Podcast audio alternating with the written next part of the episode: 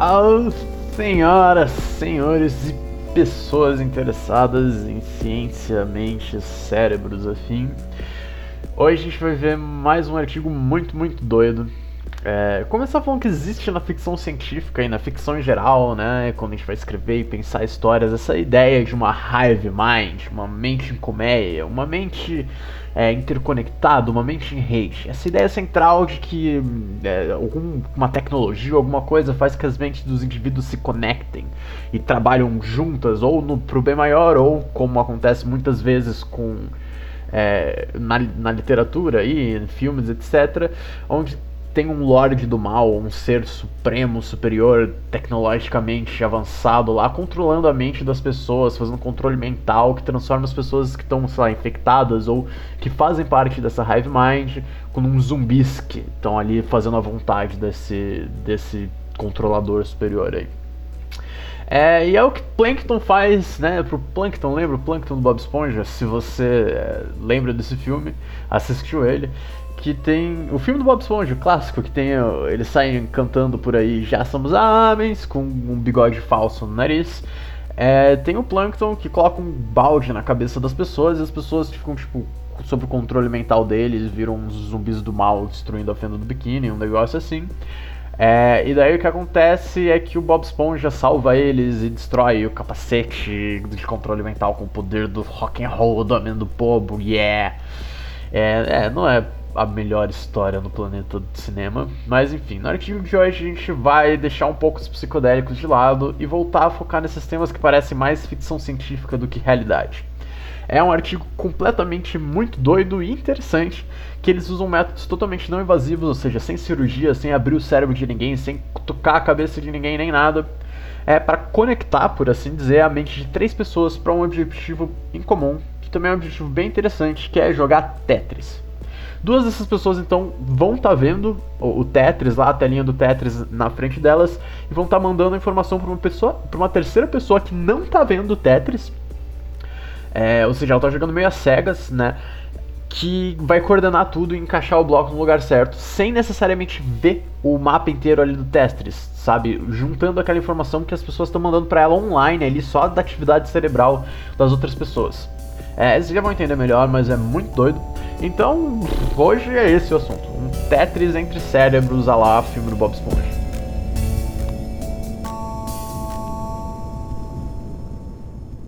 O artigo de hoje é BrainNet, a multi-person brain-to-brain interface for direct collaboration between brains, ou BrainNet, rede cerebral, uma interface cérebro para cérebro de várias pessoas para colaboração direta entre cérebros. E ele é muito doido, já adianto isso. Então, vamos lá. Tem, voltando um pouco uma perspectiva histórica, o que a galera já fez com essas brain-to-brain interfaces, é, tem um negócio nessas pesquisas envolvendo as neurociências e tecnologias que se chamam as brain-to-brain interfaces, ou interfaces cérebro-cérebro. É, que são essas interfaces que pegam um sinal específico do cérebro de uma pessoa, então pego lá de uma pessoa A, é, interpretam eles, interpretam aqueles sinais neurais, toda aquela corrente elétrica que está passando, que forma os pensamentos, e mandam para o cérebro da pessoa B. Né? Então transformam em algum sinal que elas conseguem enviar para o cérebro da pessoa B e a pessoa B recebe aquilo de alguma forma. Então, eles permitem uma comunicação, uma comunicação direta entre o cérebro dessas pessoas. Literalmente telepatia, se você me pergunta. Né? Muito doido. É, falei, é, o negócio saiu de ficção científica mesmo isso daqui. É, então, eles usando uma dessas interfaces, já eles citam no artigo né, esse outro laboratório que já conseguiu mandar a informação de uma pessoa é, que tem a resposta de um item lá para outra pessoa que tinha que achar aquele item numa lista de 20 outras respostas possíveis. Isso tudo online, né? Você não precisa conectar literalmente o cérebro delas com cabo. Você manda para um computador e daí o computador manda para pessoas. Pode mandar isso por internet, e-mail mental, sabe? É, e o que é inovador, então, tá, as pessoas já fizeram esses estudos com brain-to-brain interfaces, interface, interface cérebro-cérebro, mas o que é inovador nesse daqui é, são alguns pontos, né? Mas um deles, como se telepatia tecnológica de cérebro para cérebro já não fosse bastante para ser inovador, é, é, o fato de que ninguém antes tinha conectado o cérebro de mais do que duas pessoas, e aqui eles conseguiram conectar com três. E uma das coisas que eles falaram é tipo, ok, aqui a gente usou três pessoas, É, duas que estão enviando a informação e uma que está recebendo. Mas sabe que uma coisa não seria tão difícil começar a usar mais gente. Tipo, várias pessoas enviando a informação. Imagina o quão mais fácil ia ficar de você tipo, colar numa prova se você tivesse um grupo de amigos com um livro aberto, lendo as informações do livro lá em casa e transmitindo isso por chapação do balde do, do, do Plankton para sua cabeça na hora da prova. Isso ia ser bem legal. É, enfim, nesse caso aqui do artigo, voltando para o artigo atual, o Tetris que eles estão usando, é, o, o, que eles estão usando é o Tetris, né? Eles estão usando um jogo de Tetris como é, a coisa que a pessoa está tentando controlar, a coisa que eles estão colaborando para jogar, e a pessoa que recebe as informações, que realmente dirige o quadradinho do Tetris, é, também está usando a mente dela, digamos assim, para responder. Ou seja, não tem nada de apertar botão para mandar o, o quadrado para a direita ou para a esquerda ali na tela do Tetris. Ele está usando só sinais neuronais para estar tá respondendo ali aquele Tetris, controlando a peça, assim, com o abre aspas, fecha aspas, poder da mente. Então tá, imagina eu colocar um cara desses para jogar Dark Souls também. Né? Ia ser muito doido, só com input cerebral assim, dando uns dodge e tomando uns estos, ia ser muito doido. Mas enfim, o método de tecnologia que eles estão usando são o EEG e o TMS, o eletroencefalograma e a corrente magnética transcraniana. O EEG é uma coisa que eu tenho mais familiaridade, eu nunca nem vi um aparelho de TMS na minha vida, mas esse do EEG a gente tem na UFMG, né, e inclusive tem algumas pesquisas que envolvem ele que a gente está desenvolvendo, que eu estou junto ali. E ele basicamente é aquela toquinha, a gente vê em filme, quem não conhece, que tipo, você coloca um, umas ventosas na cabeça da pessoa assim, que tem uns eletrodos, e daí ele é, manda uns sinais, é, capta sinais elétricos do, do que está rolando na tua cabeça e consegue mais ou menos é, identificar alguns padrões ali, né?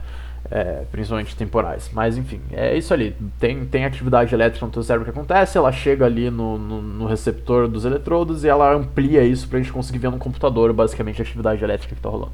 Tá? E daí a gente tem o TMS, ou a corrente magnética transcraniana, que é um negócio mais doido que eu não tenho familiaridade nenhuma, nunca vi nem comi, só ouço falar. A primeira vez que eu ouvi falar disso foi num congresso que eu fui de neuropsicologia que tinha uma mina naturalmente gringa, porque no Brasil a gente não tem esse tipo de coisa tão cara, com, pelo menos não em todo lugar. É, e ela tinha feito o projeto dela de neuropsicologia com TMS. É, eu acho que dá para explicar mais ou menos o projeto dela pra vocês entenderem já que rola. O TMS, então ele faz uma corrente, né? É, de magnetismo que, dependendo da parte que você coloca no cérebro da pessoa, ela pode ou facilitar a passagem da eletricidade ali, da comunicação dos neurônios naquela área ou dificultar. É, por exemplo, no dela, se eu não me engano, posso estar tá lembrando completamente errado, mas serve para ilustrar. É, dessa menina que eu conheci que usou o TMS, né? Por exemplo, ela estava usando TMS em pessoas que tinham tido alguma lesão, né, em uma parte lá do cérebro que, específica que ajuda na produção de linguagem. É, e daí ela colocava o TMS naquela parte que tinha sofrido a lesão para ajudar o, o, os neurônios lá a funcionarem, ajudar a passagem de corrente elétrica. É, e, e daí nesse caso, daqueles pacientes específicos que, sei lá, tinham um dano diferente ali naquela parte do cérebro, eles conseguiam voltar a ter uma fala melhor, ou não lembro se era leitura melhor, era alguma dessas coisas, mas enfim, eles voltavam a ter aquela função é, melhor que antes tinha sido prejudicada por, por exemplo, um AVC que eles tiveram, tá? Então, é, com isso você consegue literalmente mexer no, na passagem de informação dentro do cérebro de uma pessoa. Não com, tipo, super precisão, nem nada, mas você consegue mexer de uma forma ou de outra. Então é isso que eles estão usando, tá? O EEG está servindo de input, então é, você está medindo, digamos, a atividade no cérebro das pessoas que estão enviando aquela informação é, através do EEG. E daí você está traduzindo ela em uma, um, um, uma corrente é, magnética ali que vai facilitar ou dificultar o, a passagem de informação elétrica ali no cérebro da pessoa que está recebendo informação, que é aquela que vai mexer o Tetris com o poder da mente, usando daí também um EEG. Eu falo poder da mente aqui, mas vocês sabem que eu tô é, exagerando assim. Né? A gente tá, tá, é só para dizer que a pessoa não tá lá cutucando nada, não tá apertando o botão tá? E daí o EG capta qual que seria o movimento dela sem ela fazer o movimento e ela consegue mexer ali na tela. Então vamos lá, como é que é feito esse BrainNet aí, essa, essa colmeia cerebral muito doida? a gente tem três pessoas, como a gente já falou, duas que vão estar enviando a informação e uma que vai estar recebendo. Essas duas que estão enviando a informação estão usando um tipo de maquinário lá de uma interface ali de, do cérebro para o computador, Brain Computer Interface, tá? Que é basicamente está pegando as informações do EEG ali no cérebro da pessoa, então aquilo que está captando a informação elétrica ali por fora da cabeça dela, é, sobre aquela tarefa específica que eles estão vendo, que é um jogo de Tetris parecido com o Tetris lá que eles programaram. E daí eles vão enviar isso diretamente para o cérebro do terceiro participante. A informação do cérebro de cada um dos dois que estão enviando é, vai passar pela internet, pelo cérebro da pessoa que está recebendo, e por um base no, no TMS, que é a, o, a ferramenta lá de, que faz o, a corrente magnética transcraniana que eu falei para vocês. Então, daí isso vai estar tá mexendo ali em como, em como, o cérebro dele está funcionando, tá? É, e depois que a pessoa interpretou aquele input que ela está recebendo dos dois, dos dois, das duas pessoas enviando, é, baseado né, do, do, do que ele está recebendo, do que ele está sentindo. Deve ser muito doido isso. Eu não, eu não entendo não entendo o que essa pessoa deve estar tá sentindo. Tipo, tem uma atividade elétrica de uma coisa que você não está vendo, são as pessoas que tá vendo e, e, e, elas estão enviando isso para você. O que, que você sente, sabe? Como que você sente essa telepatia muito doida? É, com base no TMS, não sei. Mas de alguma forma ele sente isso, consegue processar esses dois inputs das pessoas e daí é, ele pensa de alguma forma ali, ele é, tenta fazer um movimento, ele tem uma atividade elétrica que o computador é, entende como o movimento, né, através do EG, como a ação que ele está fazendo ali dentro do Tetris, tá? Então, é, só que ele não vê o resultado da ação dele, então ele não sabe se ele está mexendo o quadrado para a direita, se ele está mexendo o quadrado para a esquerda, sabe? Ele está jogando Tetris às cegas, é tipo batalha naval, assim. O único input que ele tem é é de volta daquelas duas pessoas que estão enviando, que estão vendo a ação, então o, o bloco ali indo para direita ou para esquerda, é, na tela, tá? E o mesmo é mostrado nas duas telas. E, e eles têm a oportunidade de falar, pro, enviar de novo a informação de algum jeito para o cérebro da pessoa que está ali, do, da pessoa central, né, que está recebendo, integrando aquela informação, uma nova informação para retificar. Tipo, digamos que o cara começou a ir para a direita e ele não sabe, ele não tá vendo, porque ele, ele é a pessoa 3 que tá ali recebendo, né? A pessoa que tá recebendo. É, ele não tá vendo o que tá acontecendo. Só que as duas pessoas que estão enviando viram que o negócio se movimentou para direita, ou seja, ah, o cara movimentou para direita, mas ele tinha que ter jogado o bloco para esquerda. E daí eles podem ter essa chance de retificar isso, de mandar uma outra informação do tipo, não, mano, volta para esquerda. E é, e, e, daí essa pessoa de algum jeito vai sentir isso e pode corrigir o movimento que ele estava tentando fazer com o bloco para direita ou para esquerda. Isso é muito doido.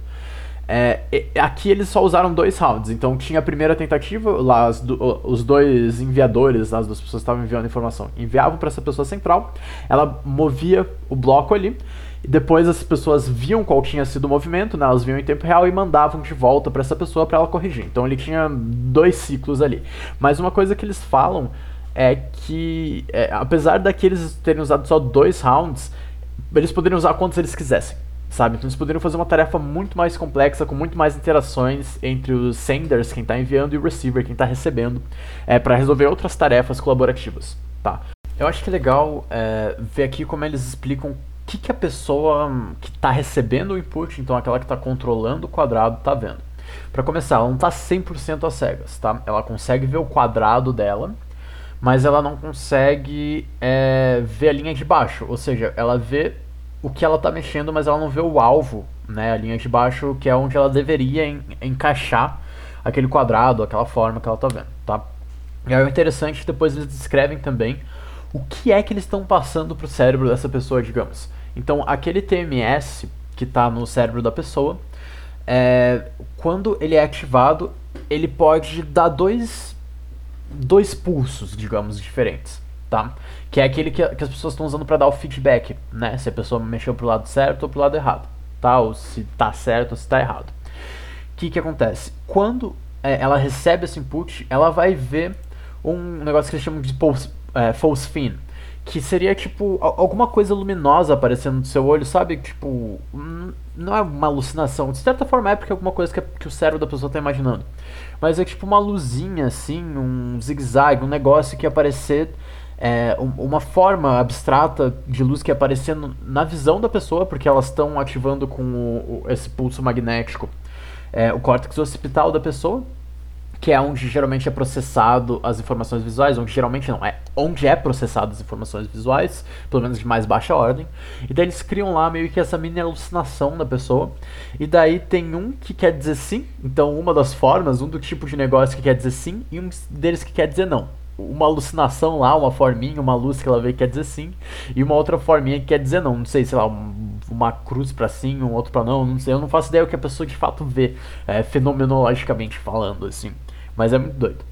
É, então o que acontece? Ela tenta mexer, então ela vê o quadradinho dela mexendo, só que ela não sabe, de acordo com a linha de baixo, se está alinhado para ela encaixar ou não, tá? E daí ela vai receber essa alucinação, é, esse fosfina, essa luzinha no campo de visão dela, um deles quer dizer que sim, que ela vai interpretar se aquilo, aquela alucinação específica que ela teve, quer dizer que ela acertou o lugar onde está, ou não, e daí ela pode tentar ir para outro lado, tentar mexer mais o negócio, ainda sem ver a linha de baixo, e daí, é, depois disso, ele, ele diz, ah, vocês acertaram ou vocês erraram o, o alvo lá, encaixar o coisinho do Tetris, né? E é muito doido, muito doido, sei lá, é bem interessante pensar isso, né? É, e, e, como funcionaria esse sistema de transmissão de informação de cérebro para cérebro de fato, assim, você tem que dar uma, um outro significado para alguma coisa visual que está acontecendo, alguma coisa auditiva que você, só acontece ali na tua mente, assim, sabe? Isso é muito interessante. É, e, e, daí eles fizeram então a medida para ver o quanto que as pessoas acertaram ou não. E a acurácia média, ou seja, o tanto de vezes que as pessoas acertaram, em geral foi 0.81. Ou seja, eles aceitaram, acertaram 81% das vezes a uh, enfiar o, o, negócio ali no, no quadradinho, né? É, então, é interessante, né, ver ó, que isso deu mais ou menos certo, não 100% certo, vai saber porque às vezes a pessoa recebi uma informação de sim ou não, uma alucinação de sim ou não meio diferente.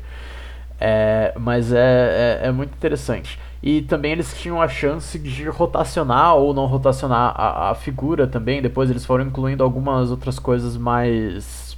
É, uns outros sinais diferentes. Depois no artigo eles trazem uma discussão também de como essas, essa rede neural, né, que eles criaram literalmente uma rede neural intercérebros ali, é, se aproxima tanto de outras redes neurais como de como a gente geralmente é, entende ou como a gente se vê essa, esse tipo de processamento num, num meio social na, natural, digamos, né? É, por exemplo, daí eles começaram a ter um. Como eram duas pessoas enviando, eles começaram a ter uma pessoa que enviava as respostas certas, então ele falava sim ou não certo, e outra pessoa que enviava errado, tipo, fazia de propósito a resposta errada, e a pessoa que estava recebendo a informação e aprendendo a saber quem era a pessoa que, que era mais confiável ou não. Então isso foi muito interessante que eles foram fazendo, e isso mostra. É, não sei, até. É, um, um outro jeito interessante como o próprio cérebro se adaptando às respostas da rede, não necessariamente a rede se adaptando ao cérebro ou, ou a interface cérebro-cérebro, sabe? E eu acho que isso é legal e também é muito parecido com a forma como redes neurais e aprendizado de máquina funciona também. Então, esse é o modelo do artigo, esse é o, o, desenho experimental que eles fizeram, os resultados aí por cima que eles obtiveram, que é legal que depois na discussão é, eles trazem também comparando com outros estudos que foram feitos com animais não humanos, que daí você pode usar métodos invasivos, inclusive coisas que eu não sabia. É, né, esse é o primeiro estudo que usou esses métodos intercérebros, né, interface cérebro-cérebro, em humanos, com mais de uma pessoa sabe, com mais de duas pessoas no caso, né, um, um receptor e, um, uma pessoa que envia, eles usaram dois enviadores e uma pessoa que recebe. Só que com animais não humanos isso já foi feito. Ele cita dois artigos bem interessantes, até quem sabe eu trago um deles aí eventualmente, que foi feito já com ratos e macacos com métodos invasivos, ou seja, daí você abre o cérebro e coloca algum negócio medindo diretamente a atividade cerebral, que te dá muito mais precisão com muito mais precisão você é, consegue fazer tarefas muito mais muito mais complexas, né? Por exemplo, eles treinaram já macacos, três macacos para controlar um, um bicho lá, um avatar, um personagem de jogo tridimensional, é, controlar os braços dele usando o córtex motor deles, né? A parte do cérebro que geralmente controla esse tipo de informação de é, motor, de enviar sinal motor. E um outro que eles é, fizeram, linkaram o cérebro de vários ratos E os ratos não sabiam que eles estavam processando, eles estavam sendo usados, digamos, quase como você usa memória RAM de um computador. O computador, até onde a gente sabe, não está consciente necessariamente dos processamentos que ele está fazendo. É, mas eles estavam usando é, é essa rede neural dos ratos para prever a temperatura, o tempo, né? Fazer uma previsão do tempo com base em informações. De um aeroporto. Então é isso, o artigo em si é isso, eles dão, trazem algumas discussões interessantes aqui também depois, mas nada é, tão complexo, só falando que com outras ferramentas, eles citam a, a ressonância magnética funcional e outras coisas para conseguirem passar mais informação, porque aqui eles usam só dois pedaços de informação, né? Dois bits assim, eles é, usam informação menor, menos menos informação passando por segundo entre os cérebros e tal. Então, sei lá, vai para a direita, vai para a esquerda, roda objeto ou não, e se está certo ou não está, né?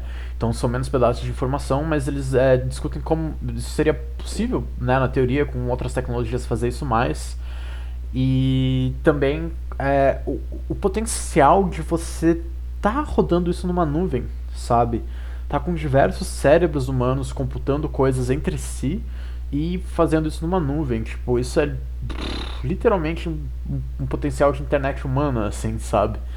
É, é, é, muito doido e inclusive pode ser útil para outras pesquisas para entender melhor essa natureza e funcionamento do cérebro e como ele se adapta a esse tipo de coisa. É, sabe, isso abre também uma, uma possibilidade metodológica, assim, isso como sendo um método de estudo é, em si para responder outras perguntas sobre a, a, o cérebro e a mente, o processamento de informação, a cognição humana, sabe?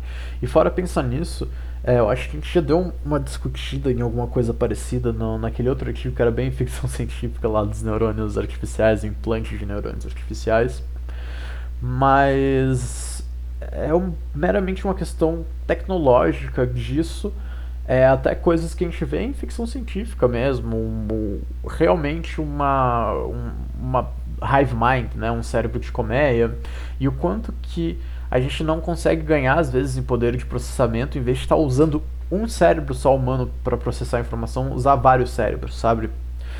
É, isso é muito doido, mas também entra numa questão de, até bioética, sabe? O, o, quanto que a gente até deixa de considerar a, a, consciência humana como uma coisa em si mesmo e ela pode se tornar uma ferramenta de processamento para outra coisa, sabe?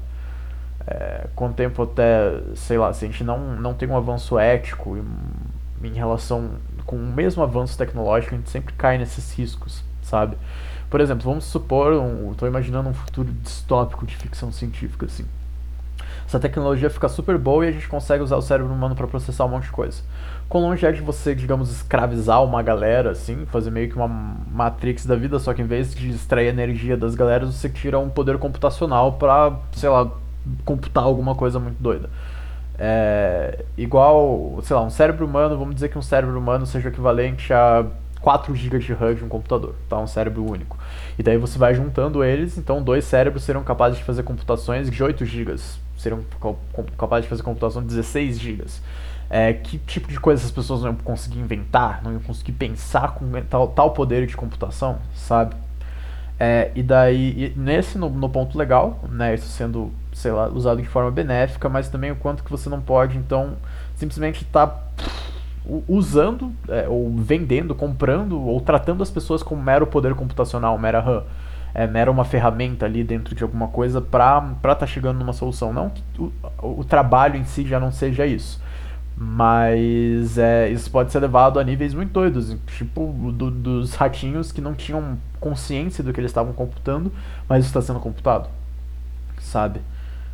É, então, é, é, sempre que a gente está falando de tecnologias de ponta também, essas coisas bem grandes abrem todas essas questões que entram um pouco mais na filosofia. Inclusive, eu estou falando disso, questão de bioética e tal, porque foi uma matéria que eu tive. Eu também faço filosofia, para quem não sabe. É, eu estou fazendo minha segunda graduação em filosofia. E, e eu estava tendo matéria de bioética esses tempos, então é sempre interessante pensar nisso, né? E até ver a importância da gente estar tá tendo um desenvolvimento ético no mesmo patamar que a gente tem um desenvolvimento tecnológico. Porque com mais tecnologia a gente já tem o potencial de destruir o planeta, mas a, além disso, é, o quanto que a gente não consegue levar a exploração humana mesmo e diminuir, sabe, piorar as condições humanas é por causa da estrutura social quando a nossa tecnologia é mais alta ainda, sabe? Levar novos níveis de realmente violência contra a pessoa e de desrespeito dos direitos básicos dela, porque a gente tem uma tecnologia que antes não nos permitia fazer isso, sabe? É, então, não sei, pensei nesse cenário aí de ficção científica. Sempre, é, eu sempre gosto de juntar isso, sabe? E, e, pensar nesses horizontes do, de artigos e tal. Principalmente esses que são bem na linha de ponta de tecnologia, são completamente fora da minha área formal de estudo dentro da neurociência, né? Que eu lido muito mais com neurociência cognitiva da memória. Mas eu gosto de viajar nisso, assim, e sempre me vem na cabeça diferentes. É, é, diferentes possibilidades de futuros, tanto distópicos quanto tópicos, assim, que são dignos de umas ficções científicas, assim, sabe? Mas enfim, foi um artigo bem legal, muito doido. Ah, eu não falei o nome nem o ano, mas é, esse, esse artigo foi publicado em 16 de abril de 2019, então um artigo aí que está fazendo três anos, é, no momento em que eu estou gravando isso, pelo menos. E foi publicado por Jang, Stocco, Lusley, Abernathy, Pratt e Hall, vários caras aí que eu não vou falar na vida porque não são da minha área.